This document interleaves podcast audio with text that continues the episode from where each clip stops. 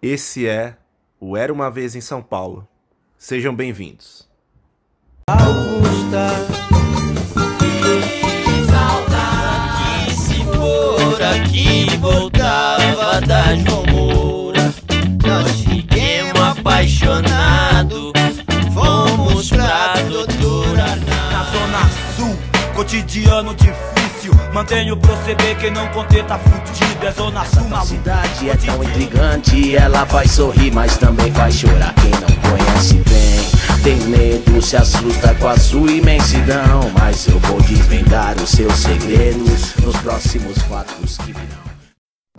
Bom dia, boa tarde, boa noite, galera. Esse é o Era uma Vez em São Paulo, sétimo episódio, voltando aí à ativa, né? Um pouquinho enferrujados, talvez, mas sempre aí, né, Marcos? É, sem dúvida. Mas voltando com um grande assunto, com um tema bem relevante para todo mundo que gosta de cinema, que gosta de cultura, que é o O Irlandês, o principal lançamento da Netflix no ano e talvez um dos principais acontecimentos culturais e cinematográficos dos últimos tempos, por tudo que ele reúne, abrange que a gente vai abordar aqui. Com certeza. Um filme que já tá gerando algumas polêmicas, enfim, que já tá gerando, enfim, Muito amor é, né? muito amor, acho que pouco ódio, né? Pouco É. ódio, um pouquinho de polêmicas, igual a gente falou, mas no geral a avaliação tá sendo muito boa. E não tem como, né, não ser, né, Martin Scorsese e mais um hall de grandes atores aí, homenageando um estilo, enfim, tão icônico igual os filmes de máfia, né? Então, a gente vai poder discutir bastante aí ao longo desses minutos, né, Marcos? Sem dúvida, sem dúvida. Acho que para começar, uma coisa legal de contar é que esse não, não é um projeto que nasceu na Netflix. Ele, na verdade, é um projeto que nasceu na cabeça do Robert De Niro, que é amigo do Martin Scorsese já de longa data. Produtor desse filme, né? Os dois são produtores. produtor, principal ator, e ele basicamente leu um livro chamado I Heard You Paint Houses, que é o livro base daqui da história do filme, que até seria o título desse filme, certo, Isso. Pedro? E ele apresentou esse projeto pro Scorsese, amigo de longa data, que eles não filmavam juntos desde 95, né? Desde o Cassino. E aí depois de praticamente 20 e poucos anos, eles conseguiram se reunir para fazer esse projeto. Porque pelo que eu lembro das, das entrevistas que eu acompanhei, eles estavam discutindo ali desde 2006, 2007 sobre fazer esse projeto, porque o livro do Charles Brandt, I Heard You Paint Houses, foi publicado em 2004, mas o Scorsese estava envolvido em um monte de projeto, o Danilo também estava meio enferrujado, e eles não não estavam, não tinha ainda redonda essa ideia de como esse projeto sairia do papel. E aí, quantos anos, sei lá, 2006 para 19, 13 anos depois, o filme é lançado e vira um sucesso de público, né? Muita gente assistindo e um sucesso de, de crítica também. né? É isso, né? E até pra complementar o que o Marcos falou, um, um, um grande empecilho aí, enfim, além da carreira dos dois que andou, né, muito nesses últimos tempos e tudo mais, foi que o filme teria um orçamento gigantesco, né? Porque desde o começo eles estavam pensando nessa questão de re- rejuvenescimento dos personagens e tudo mais. Pelo que eu tinha lido também, esse, esse filme. É, num primeiro momento seria lançado pela Paramount, só que eles olharam o orçamento e viram que não dariam conta. E acho que até por isso que caiu também pro, pro Netflix, né? E, e pelo que eu li também, o, a estimativa, né? O orçamento final desse filme ficou na casa dos 200 milhões de dólares. né? Sim, era um projeto de 150 milhões, que é um orçamento já muito bruto, né? Um orçamento de, de filme de super-herói, de filme de ficção científica. E poucos estúdios topam fazer um filme tão caro, um filme quase que de arte, né? Um filme de Isso. gênero, de três horas e meia de duração, que é focado em um público mais selecionado, mas que, se lançado para todo mundo, teria uma grande chance de ter sucesso de público, que foi o que aconteceu. Mais de 30 milhões de pessoas já viram na É, Netflix no mundo todo. O fato. E muitos cinemas também. Foi bem legal que esse filme conseguiu ter uma distribuição boa nas telonas. Porque a Netflix faz isso não à toa, eles fazem isso Sim. porque eles querem veicular o filme nos festivais. E a exibição no cinema se torna-se obrigatória. É isso aí. E uma curiosidade também desses 150 milhões, 200 milhões que o Pedro falou, é que boa parte do orçamento foi mesmo para a tecnologia que eles usaram. Né? É, o CGI nesse filme é, É, pesado. né? Eu descobri que a empresa que faz esse trabalho de uma maneira bem pioneira, poucos fazem hoje no- em Hollywood, é a Industrial Light Magic, a ILM, que é basicamente do grupo da Lucasfilm. Caramba. Então foi o próprio George Nada Lucas. melhor, né? é, o próprio Lucas que criou isso lá na década de 70, junto das outras empresas dele. Hoje, obviamente, faz parte lá dos, dos das macro corporações da Disney, mas foi uma grana, acho que muito bem investida, né, cara? No começo tu até estranha, mas atores que hoje estão na faixa dos 70, 80 anos de idade, literalmente são rejuvenescidos e eles conseguem ver as diferentes linhas narrativas de uma forma bem legal, né? Sim, sim. É, eu tenho alguns pontos também a comentar sobre isso daí, mas no geral acho que é isso que o, que o Marcos falou mesmo. É um investimento essencial, assim. O CGI, né, a inteligência, vamos dizer, artificial, ou, enfim, é, nesse filme ela é bem usada, né? Não é aquela questão de computação gráfica que é usado, enfim, só para preencher ali ou para fazer qualquer pirotecnia, né? Sim, sem dúvida. Bora falar do filme então? Vamos nessa.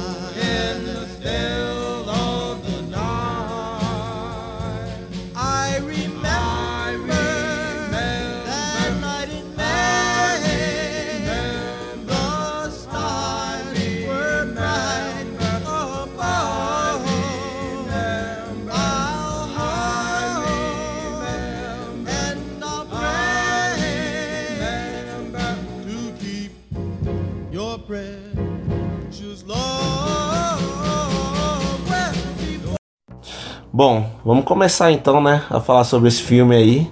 Aproveitando que ele tem três horas e meia de duração, mais ou menos, a gente tem bastante coisa também pra comentar aí, É, bastante né? coisa. Quer falar um pouco da sinopse rápida aí, Marcos, do filme? Sim, é, pra quem ainda não assistiu, a gente não vai dar todos os spoilers, obviamente, do filme aqui, mas um pouco da trama a gente vai ter que abordar. É, a gente tá falando de um personagem principal que é o Robert De Niro, ele se chama Frank Sheeran e é uma história real. Então, esse cara ele era um caminhoneiro americano que passou a se envolver tanto com o sindicato dos caminhoneiros quanto também com alguns líderes da máfia ah, nova-iorquina ali durante um período de 20, 30, 40 anos.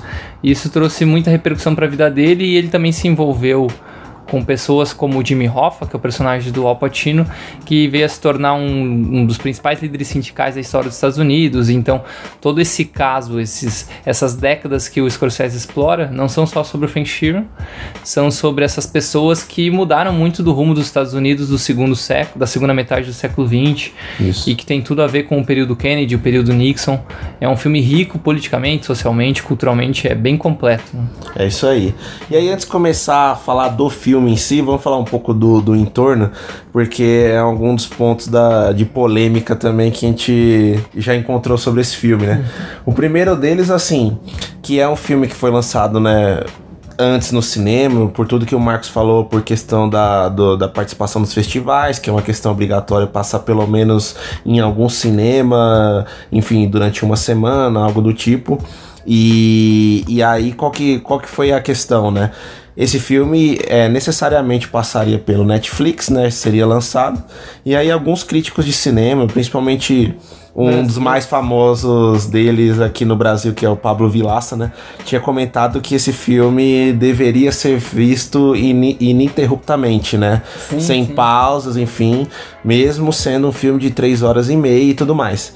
E aí, assim, né? Cara, na real, todo filme é feito pra ser assistido de uma vez só. Exato, já começa por aí, né? Se for pra ser fatiado, a galera faz uma minissérie, faz um seriado É com episódios curtos. É, e também assim, a galera já tá mais do que acostumada também a maratonar séries como Stranger Things, coisas desse Qualquer, tipo, é, que exato. se você for pegar, muitas vezes acabam Muito até mais. passando três horas e meia, a pessoa nem sente. A Né? galera que reclama da duração do filme assiste seriado na sexta-feira das 11 da noite às 5 da manhã. Então vê dois irlandeses numa noite só. né? É, pois é. Então, tipo. Mas um, um- um ponto legal é que, assim, mesmo sendo um filme ali, né, que passou no. no que foi pro streaming necessariamente e tudo mais, a gente ainda teve algumas sessões, tudo bem, né? A gente vai ser um pouco barrista e vai falar aqui necessariamente de São Paulo, mas aqui no caso da, da cidade, a gente teve sessões em alguns lugares ainda, né? Durante um bom tempo. Belas Artes, a gente teve também Na na cinema- Cinemateca, né? Então, assim, capitais. possibilidades, né? E outras capitais no Brasil também, né? Muitas capitais receberam. Acho que assim, se eles fazem um filme com parceria de um, de um streaming, evidentemente ele também é desenhado para ser visto na TV. Isso. Mas quem teve a oportunidade de ver no cinema, com certeza teve uma experiência diferente. Não, com certeza. No caso aqui, a gente teve um contraste, né? Eu consegui assistir no cinema e o Pedro não conseguiu. É. E o Pedro ainda fatiou a experiência dele na, naquilo que muitos. ah, como que a gente pode definir isso? Muitos, muitas pessoas exigentes com o cinema acham errado, que é você olhar um pouco no mobile, um pouco, sei lá, no computador, um pouco na televisão. Né? É, eu fiz tudo que o Pablo Vilaça queria, só que não. Não, foda-se Pablo Vilaça. O próprio Scorsese falou que quem pudesse assistir numa tela grande, ininterruptamente, seria legal, principalmente não ver no celular, porque reduziria a, a qualidade da imagem, do som. E ele trabalha com. Ele faz um trabalho de câmera bizarro, ele usa de tudo, de close, de angular, ele sobe, ele desce a câmera, ele, ele vai e vem dentro do ambiente. Então, evidentemente, quem tem uma tela grande, tempo para assistir de uma vez só, vive muito mais essa experiência. É, Mas nem todo mundo certeza. consegue. E no final das contas, a intenção de assistir um filme é tão importante quanto o, o dispositivo que tu tem para assistir Sim. ela. né? É, e eu acho que o ponto-chave aí, né, a gente, eu fiz toda essa introdução também pra falar que assim, o ponto-chave, que aí até dá pra entender, né, agora, brincadeiras à parte, comentário, enfim, do Pablo ou de qualquer outro crítico, né, nessa questão também que o Marcos falou, de ver é, de maneira uniforme ali, em pausas, é que esse filme, ele tem é uma narrativa assim que é essencial para você ir entendendo a história. Então, o que eu quero dizer com isso?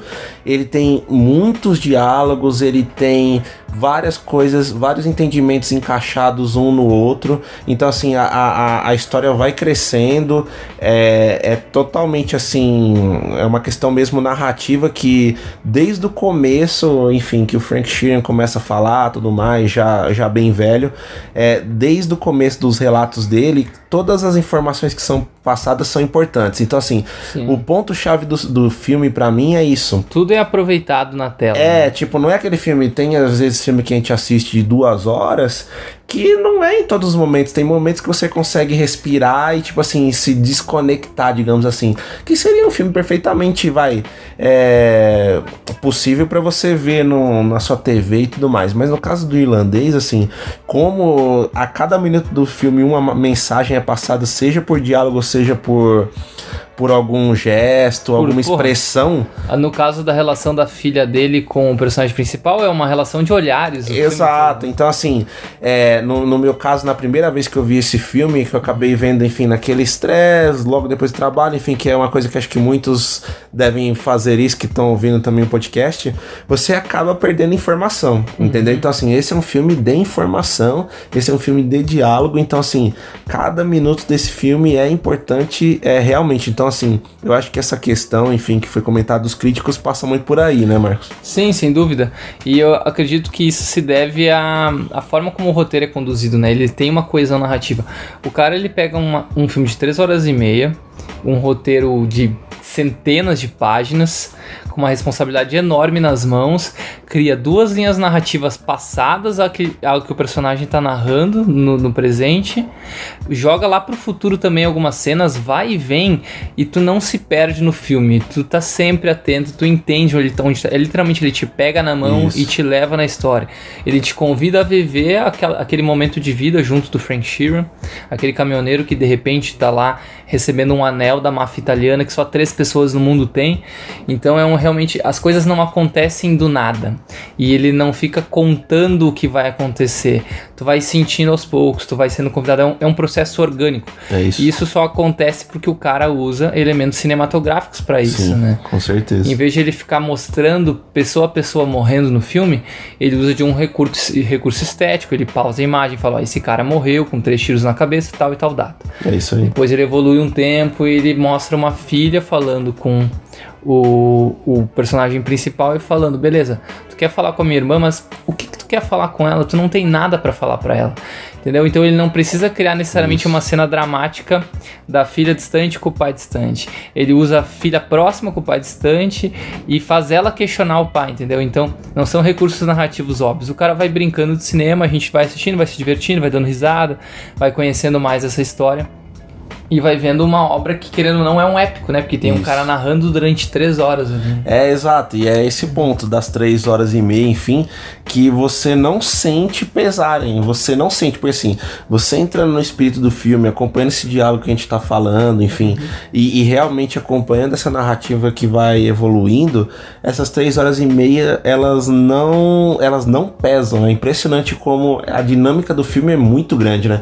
Por exemplo, tem outros filmes do Scorsese Do que são Scorsese, que, né? que são longos, quase tão longos é, quanto que você sente o tempo, assim, por exemplo, o silêncio. Sim, Que eu, eu, eu não, não, eu não falei isso, galera, mas assim, ó, esse filme a gente tava pra ver eu e o Marcos aqui, eu nem sei se ele sabe, mas eu acabei vendo esse Não filme sabia, uns tempos eu atrás. queria rever, na verdade, contigo. Não, mas vamos, vamos fazer isso. Tá. Mas um, um filme como Silêncio, por exemplo, é, você sente o- a questão das horas ali. Você, em algum momento do filme você respira e você fala: caramba, esse filme tá bastante longo. Não que seja longo de ruim, Não, não. mas você é- sente. E o irlandês você não sente Não, esse não. peso das horas. É impressionante. que é- o, o filme é muito dinâmico, né? Sim, sim.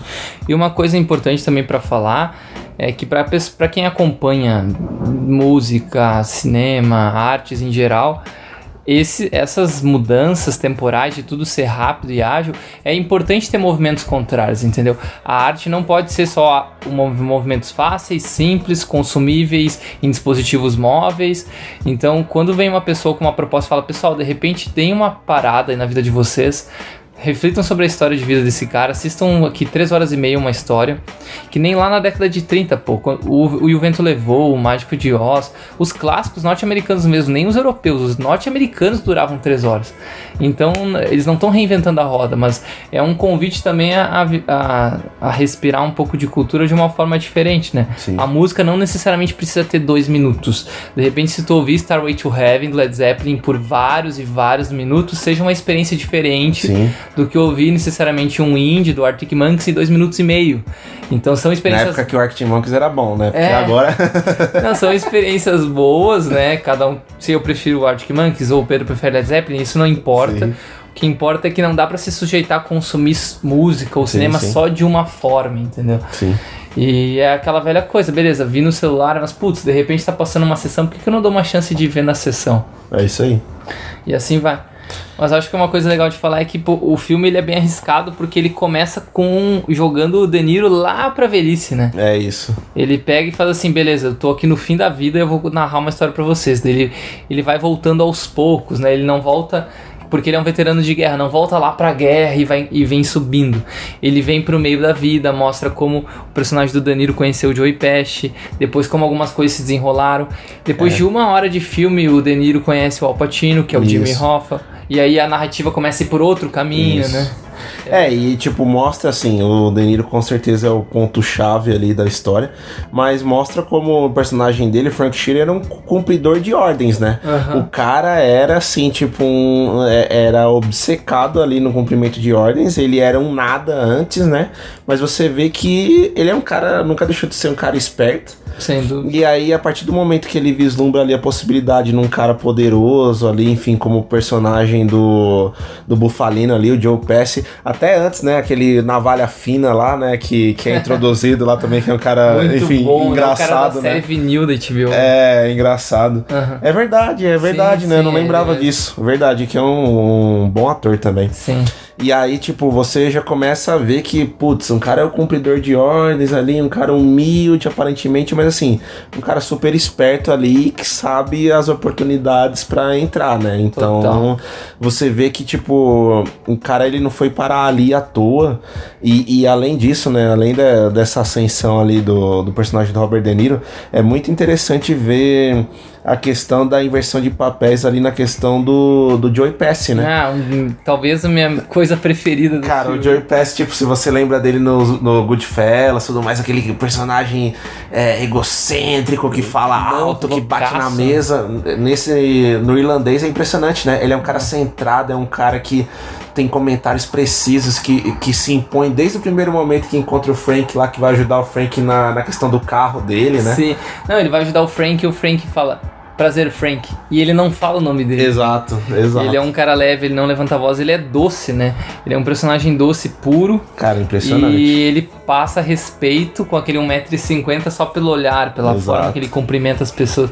E é o contrário do que tu falou, não só do Goodfellas, mas até do Esqueceram de Mim. Sim, assim. sim, sim. Aquele cara enérgico se torna. É, hiperativo, né? E uma coisa legal, não sei se todos sabem, o personagem do Joey Pesci, que é o líder da máfia no filme, o Russell Bufalino, ele estava aposentado, né? O Joey. Pesci durante quase 20 anos não estava mais trabalhando em nenhum projeto e ele decidiu sair da aposentadoria não só por ser o Scorsese, o cara que fez História Indomável, uh, Goodfellas, Cassino com ele, mas também por ser um papel que iria meio que desafiar ele, né?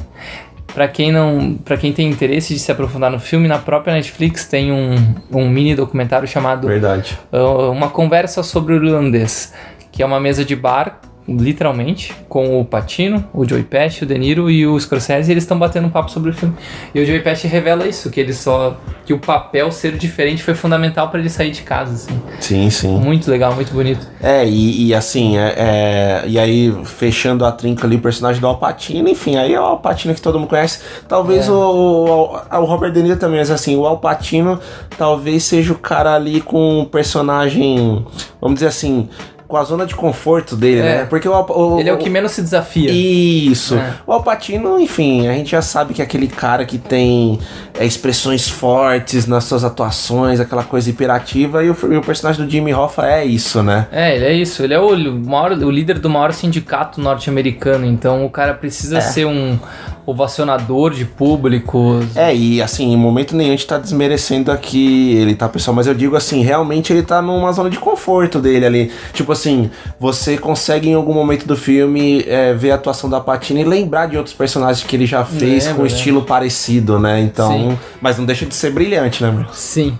E a gente consegue lembrar do antigo Robert De Niro, cara. É impressionante. Isso, tu isso. percebe que o cara literalmente saiu da aposentadoria, né? Cara, isso, esse ponto do resgate pra mim é essencial. cara, eu não É imaginava que ele conseguisse fazer aquilo mais. É impressionante, tipo assim, como os caras também se desafiaram de novo, né? De tipo assim, puta, deixa eu parar de pagar minhas contas aqui com esse filme meia boca que a gente anda Pois fazendo e vamos fazer um negócio sério de novo, digamos assim, né? E você vê até o jeito do Robert De Niro falar em alguns momentos que lembra Taxi Driver até, né? Total. Tipo, é, é muito engraçado isso, né? E ele gagueja na hora, na hora de falar coisas que ele não consegue falar. Ele, ele tem vergonha de falar em público porque ele veio de uma origem mais humilde. Ao mesmo tempo, ele tem a demonstração de força como uma forma de ganhar espaço. Cara, é uma variedade em um único ator impressionante. É impressionante, cara. E tem uma cena que talvez seja uma das cenas mais importantes do filme, que é quando ele vai ligar para a mulher de um, de um personagem, né? Uhum. que morreu no filme pra consolar, pra, pra trocar uma palavra. E o que é aquela cena? Tipo, ele não consegue falar, ele, ele- porque ele tem, obviamente, envolvimento, ele sabe o que aconteceu. Cara, é impressionante, aquilo ali só um ator muito maduro pra fazer. Sim. Ele, ele transporta todo, toda a emoção pro filme de uma forma assim, simples, retida, come- comedida, muito, muito bom. É, e esse filme ele presenteia a gente com, com a chance de ver, enfim, diálogos memoráveis, né? É, do Pet com, referência, muita coisa. com Robert De Niro, Robert De Niro com o Alpatino, Alpatino com o Joe Pesci, enfim, é impressionante. Agora eu queria falar de um ponto também, não sei se o Marcos vai concordar aqui, é, de alguns outros personagens que me surpreenderam, porque assim, quando a gente foi apresentado para esse filme, a gente sabia dos três protagonistas e tudo mais, mas a gente não sabia muito bem dos coadjuvantes ali, digamos, né? Sim. O primeiro personagem é do ator que, enfim, me fugiu o nome agora, mas que faz o Tony Pro. O Stephen Graham, né? acho que é. Isso, Stephen Graham, que é o Tony Pro, enfim, é um líder também sindicalista que é uma ameaça pro Jimmy Hoffa no, É enfim, no momento do filme, É um né? rival dele, É, né? meio que um rival. e. E cara, ele tem um papel. Ele não aparece tanto, mas quando ele fala, ele fala assim, numa sobriedade. É impressionante. Esse cara me surpreendeu muito. Eu já tinha visto algumas séries, alguma coisa que ele já participou, que ele já fez bastante Sim, coisa aí. Sim, acho que ele fez Boardwalk Empires. É, alguma coisa nesse nível. Mas assim, é impressionante como o cara, assim, me conquistou também. Tipo assim, naquele baixo clero ali, né, Sim, tirando a trinca, ele é um cara que se sai muito bem, assim. A cena dele com o Alpatino no reencontro, Exato. ele chega de bermuda atrasado. Cara, é, é muito bom. É uma das cenas mais divertidas do ano, cara. Sim, e aí assim, a gente também tem umas, umas homenagens absurdas nesse filme, né? Com o personagem do Harvey Keitel aparecendo, Total, enfim. Outros personagens, outros atores clássicos aí também fazendo pontas nesse filme. Mas um outro personagem que me surpreendeu também. Só uma curiosidade, o, o Keitel acho que é uma homenagem dupla, porque ele homenageia ele, a participação que ele teve na história, na, na, em todas, eh, todos os filmes já feitos pelo Scorsese, mas também o lugar que ele põe o Harvey Sim. Keitel, né? Ele põe o Harvey Keitel como um, um líder de máfia do nível do Russell Bufalino dentro do Copa, né? O Copacabana, o famoso bar da Ah, máfia norte, nova-iorquina. Boa. E inclusive a hora que o, a primeira vez que o Frank entra no Copa, tem aquele traveling lateral de apresentação que vai mostrando todo o bar e mostra lá no fundo o personagem do Harvey Keitel, que é uma homenagem direta ao que ele faz nos Bons Companheiros, quando ele Verdade. entra no bar, mostra todo mundo e põe a mesa do, do Ray Liotta lá na frente do palco, assim, entendeu? Pra mostrar o glamour da, da, da máfia, que aqui a gente tá, na verdade, olhando muito, muito menos o glamour e muito mais o que a máfia provocou na vida das pessoas Boa. e o que como que isso torna até o, o fim de vida de algumas pessoas bem melancólica, né? Sim, não, uma ótima lembrança. E o outro personagem que eu ia falar, que assim, é um personagem que é construído desde a infância, mas que principalmente na maturidade ali, que é muito impactante pra mim, foi a personagem da Anna Paquin. Foda, foda. Que, que assim.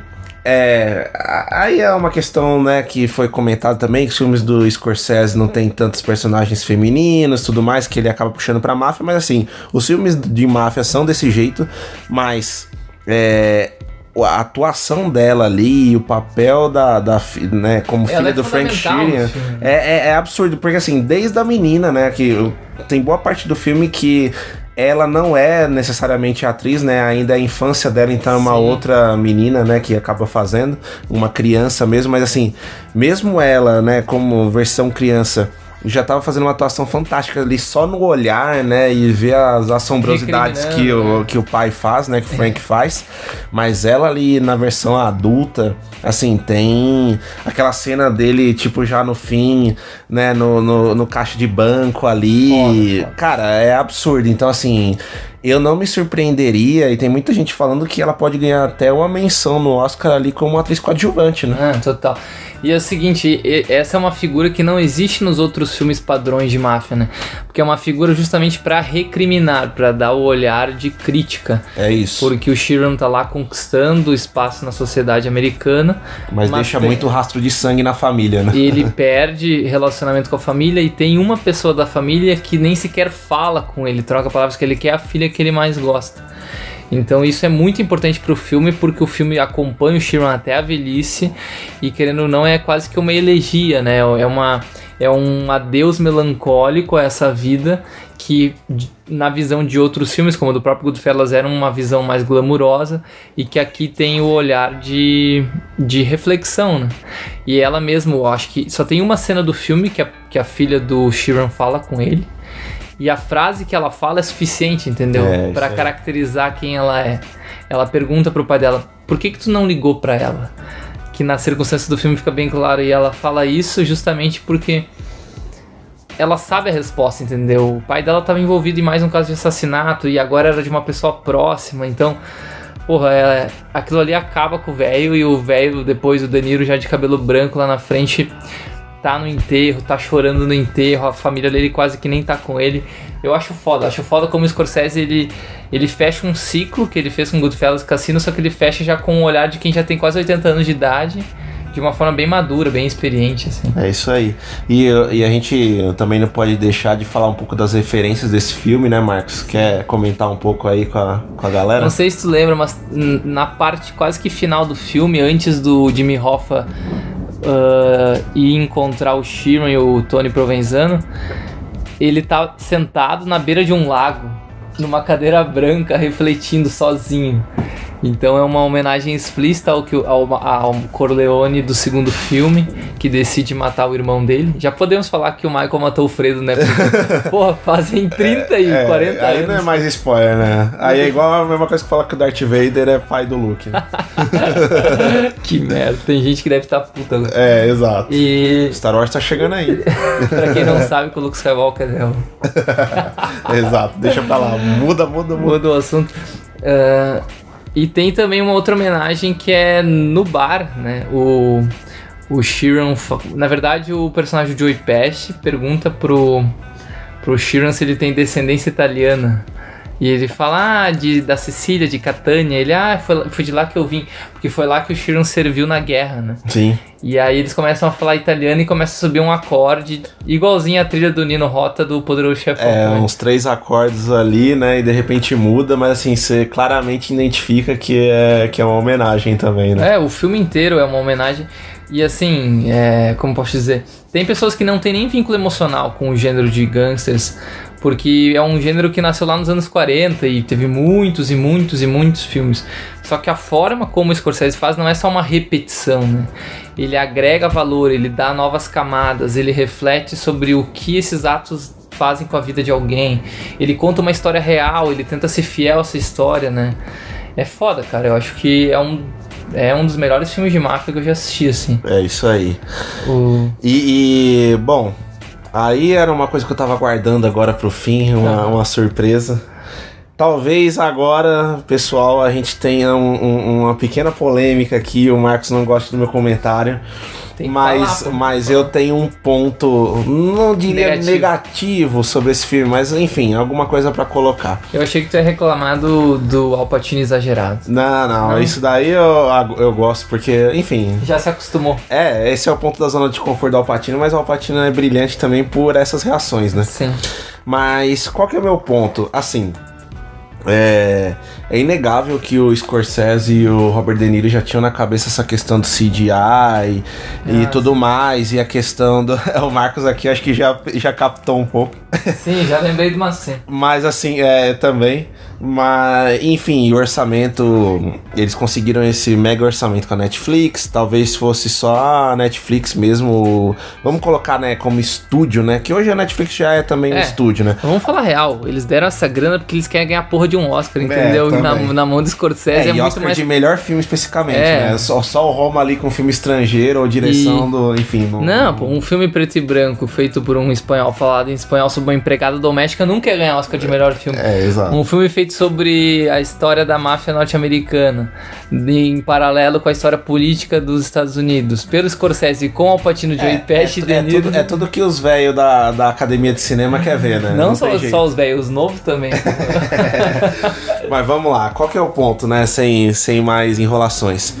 A questão do CGI pra mim, ela é até bem, como é que eu posso dizer, bem encaixada e tem um bom propósito. Mas assim, principalmente no começo é bastante complicado ali, pelo menos no- na Parece na, um videogame. é, na, na minha impressão, eu dei, deu, deu, deu- sei lá, teve momentos que eu achei que eu tava jogando um Uncharted ou um Um Assassin's Creed, Us, La- é, Last of Us. O Joey Pesci pareceu no The Last of Us no começo. O Robert De Niro, pra mim, assim, ficou bastante esquisito no começo, depois eu me acostumo, mas o ponto não foi nem esse. O ponto é que eu quero já encaixar uma outra coisa aqui assim. Se é pra usar o CGI, beleza. Mas a- a- os planos abertos, igual o Scorsese gosta de fazer, enfim, que a gente já sabe. Colocar o personagem do Robert De Niro ali já, né? Um cara de setentinha ali, quase 80. Pra fazer cenas assim de confronto, ou De de, esforço ou- ou- ou físico, de né? esforço físico. Assim, é lógico que a gente tem toda a licença poética, porra, é Robert De Niro aqui, pessoal tal, enfim, aceitem. Mas principalmente uma cena ali no mercadinho que a galera vai Ah, identificar, ficou um pouco bizarro, assim, porque você vê um cara de, sei lá, uns 40 anos, mas com movimentos de um senhor de 70, 80, O sabe? senhor de bengala. né? É, é, ficou, em certos momentos parecia que eu tava vendo o Chaves, assim, sabe? Quando, quando eu vi O assim, Dr. eu, eu Chapatinho. achei, será que tem algo errado na edição desse filme?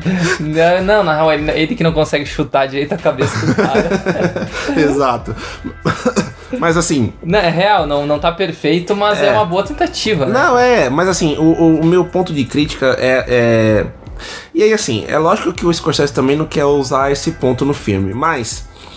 Tem certos momentos que, por exemplo, essa cena, ou mostrando ali a cena no começo, quando o, o Frank Sheeran tem o primeiro contato com o Bufalino e tudo mais, que se o Scorsese quisesse ousar um pouco, ele poderia trazer atores mais jovens, porque assim, é, aí aí é, a gente poderia ter duas opções, né? Ou a gente reduziria um pouco essas cenas mais jovens, aí poderia ser um detrimento para a história do filme. É, mas Mas a gente traria um, um fôlego novo e daria espaço pra, enfim. Novos atores. É, não, e, e daria espaço pra cenas de maior drama, mais pro fim, serem feitas de uma maneira mais, assim, sei lá, suave pelo, pelos personagens, pelo Robert De Niro, pelo Joe Pesci, pelo Al Pacino. Mas acho que, assim, principalmente no caso do De Niro, que ele é o cara que mais aparece, né? Cara, então, na assim. real, eu acho que a- esses planos abertos e talvez só o Danilo da Guerra, que é o Danilo mais moleque, assim, poderiam ser corrigidas, porque aquela linha narrativa, tipo, uns 10 anos antes, que é ele viajando de carro com, a com o Joey Pesci, com a mulher dele, ali ele já tá meio velho, É, né? assim. ali você já aceita mais. É, eu acho que assim, no máximo, sei lá, colocar um ator jovem ali, porque, sei lá, como o Coppola, por exemplo, fez com o próprio De Niro no Poderoso Chefão 2, assim. Sim. Lógico. Tinha bastante diferença. A- ali, ali, porra, já tinha um cara como o De Niro e assim, ele, o, o, o Corleone, o, Vito ali no começo era muito importante, óbvio, não dá pra comparar ali pra gente não, colocar. mas é uma boa comparação, Mas, porque assim, não tinha tecnologia naquela época. né? É, entendeu? Daria pra ousar, mas a gente sabe que o, o, o Scorsese não tava querendo ousar necessariamente nesse filme, ele tava querendo dar espaço pra esses dinossauros do. Mas do querendo ou cinema, não, né? o rejuvenescimento facial é uma ousadia um pouco diferente. Também, também. É, é, é, vamos dizer assim E que. O foco dele era os veiacos, né? Ele, É, queria, ele queria é. encerrar o ciclo, encerrar um gênero, né? É, assim, eu acho que é, são coisas perfeitamente contornáveis, mas assim, como a gente tá aqui também pra falar não só Não, do é Mar de verdade. Rosas, mas acho que Isso é falho mesmo. que, que vale a pena a gente que a gente pon- pontuar, porque assim, aquela cena do Deniro espancando o cara no mercadinho, eu me lembrei do Dr. Chapatinho no Não, Chaves. lembra, lembra do Chaves mesmo. Mas eu concordo plenamente contigo, não, não tem nenhum problema nesse ponto. Mas eu queria fazer um elogio final que eu, que eu li na internet esses tempos, eu queria trazer aqui que eu achei bem legal. Que é uma comparação entre. Até pra encerrar também meu argumento, um- entre os faroestes e os filmes de gangster, né? O que acontece? Os faroestes surgiram no começo, no começo mesmo do século XX dos Estados Unidos, como uma ferramenta de contar histórias sobre a formação das leis, né? Era sempre sobre o estabelecimento de uma lei local, ou sobre transgressores de lei, sobre a vinda de um xerife, toda essa porra que a gente conhece. E durante muito tempo aqueles filmes fizeram sentido para contar a história norte-americana, mas ali nos anos 40 e 50 já não mais fazia mais sentido, porque ninguém estava interessado nisso. Todas as cidades já tinham leis, já tinham códigos escritos, já tinha regra local. Aí nos anos 40 começou a surgir alguns gêneros fortes que estão até hoje, como musicais, como comédias, e surgiram os filmes de gangster. Por quê? Porque começaram, após ter as leis estabelecidas, como por exemplo a lei seca nos anos 20, começaram a ter os transgressores das leis estabelecidas, não os transgressores das leis que não existiam. Então surgiu os filmes de gangster. E durante muito, muito tempo, esses caras foram importantes. Até os anos 90, na, na Sicília, a máfia tinha um papel importante nas eleições, na segurança local. Demorou muito mais tempo para abandonar os filmes de gangster do que a gente demorou para abandonar os filmes de faroeste. E aí o movimento interessante que eu cheguei à reflexão é o seguinte, da mesma forma que a gente se despediu dos filmes de faroeste, com por exemplo Os Imperdoáveis Eu lembrei disso na hora. do Clint, Tão né? alinhado. O Clint ele se despede lá nos anos Sim. 90, já ele retoma o gênero e faz meio que o último cowboy. A gente tem no gênero agora de máfia que já tá meio defasado há uns 20 anos, sem grandes filmes, Sim. porque não existe mais transgressores, né? Se eu cometo um crime agora na volta pra casa, que a gente tá saindo aqui do nosso estúdio, ah, eu ou alguém vai gravar ou a polícia em dois dias vai descobrir com a câmera da rua, entendeu? Não tem mais essa história de mandar num bairro sem ninguém saber quem É, eu sou lógico. ou a polícia ficar quieto. Isso não faz mais sentido na sociedade de hoje. Então o Scorsese também ele meio que nos dá o que o Clint deu nos Imperdoáveis, né? Sim. Uhum. Ele nos dá o último gangster, ele nos dá a despedida Boa. de um gênero. Isso que eu acho foda, tipo, Cara, sim. a gente tá meio que vivendo algo que talvez daqui 20 anos ainda vai ser lembrado, né? Sim. Porque é um filme que também não agrada a todo mundo, mas é um filme importante pra história do cinema. É né? isso aí. Não, concordo totalmente. Boa. E aí chegou a hora boa, né? Vamos começar a dar as notinhas aí, Marcos? Boa. Vamos nessa? Ah, acabei de babar ovo pra caralho do filme aqui. eu realmente acho que daqui. Tem filmes que eu assisti semana passada que eu já nem lembro direito. E tem filmes que eu vi ano passado que eu achei que tinha gostado muito. E ficou muito pouco comigo agora, depois de um ano. E eu acho que esse filme, esse é um filme que daqui 50 anos, se eu tiver vivo, eu vou lembrar dele. Então, nota 9,5. Quase, Oh. quase perfeito. Nossa, eu tava achando, pessoal, que ia vir o 10 agora. Começou a falar, começou agora vem o 10, agora vem o 10, mas. Porra, 9,5. Quase, é quase um 10, entendeu? Só não é um 10 porque eu só vi uma vez. Talvez vendo uma É. segunda possa gostar um pouquinho menos. E, e daqui um ano também é bom dar uma re- revisitar e tudo mais. Não, é isso aí. Bom, também aqui, né, teci vários comentários, né, rasga... passação de pano não, né, rasgação, É, de, rasgação de seda, seda, tudo mais. tá. E não tem como não ser, é tudo isso que a gente já comentou. É um filme que tem esse tom um pouco de despedida, como o Márcio comentou, uma homenagem, traz vários dinossauros é, lendários aí Tira de da cinema. aposentadoria. Tira da aposentadoria, os caras, assim, tem cenas memoráveis. E é exatamente esse o ponto também que o Marcos falou que é, ele é um filme que dá vontade de você ver mais, uma, mais de uma vez. Sim. É, no meu caso, tudo bem, eu acabei vendo também por obrigação, digamos assim, porque, enfim, é aquilo que eu já comentei com vocês, a minha primeira experiência foi, na- foi no cansaço, tudo mais do dia a dia, mas é um filme que dá pra ver uma segunda vez, uma terceira vez, uma quarta vez e por aí vai, assim, é um filme muito dinâmico e que, como a gente falou desde lá do começo, ele tem informação, assim, importante a cada minuto, né, e É é, muito... Muito bem contado. É a muito história. bem contado e assim, pra fechar, né, pra dar minha nota, a hora final, a última hora desse filme é absurdamente brilhante. É, foda. Eu vou dizer assim, galera, sinceramente, se não fosse essa hora final, ele seria um filme extraordinário de Scorsese e tal, mas não me pegaria tanto. Mas a Sim, hora sim. final, a despedida ali, né, do personagem do De Niro e tudo mais, é absurdo, assim, é absurdo foda. o que ele o que ele faz cena no hospital já, Jogando né? bocha na prisão. Jogando bocha. Cara, é absurdo, assim. A, a, cena final em específico. Puta, foda. É, vamos dizer, vai, uma hora ou até os 30 minutos finais também, assim, é, são impactantes. É uma coisa assim que, que muda a chavinha, muda o patamar do filme, né? Sim, é foda. Então, mas assim, principalmente também pelo ponto do CGI, essas coisas que me incomodaram um pouco nesse filme, Claro. dessa vez eu vou bocar um pouco chato, eu vou dar nota 9 pra esse filme. Boa, porra, baita. Não, chato dando 9, né? Não, sensacional. Mas assim, é, é, É um filme que impressionante. merece, né? É um filme que, que, como o Marcos falou, é um filme que vai ficar muito tempo aí na nossa Que memória. legal, cara. Tivemos boas experiências assistindo esse filme. Não, com De certeza. diferentes formas, em diferentes momentos. É, isso aí rendeu boa discussão também. né? Boa, espero que vocês tenham gostado, galera. Com certeza vai estar na nosso, no nosso episódio de melhores do ano, se a gente Sim. conseguir fazer. Conseguiremos. Agora a gente já conseguiremos. tem uma lista de pendências que a gente até colo- eu coloquei já no Leatherbox lá de alguns filmes que eu quero ver antes de fechar a lista do, do, do fim de ano.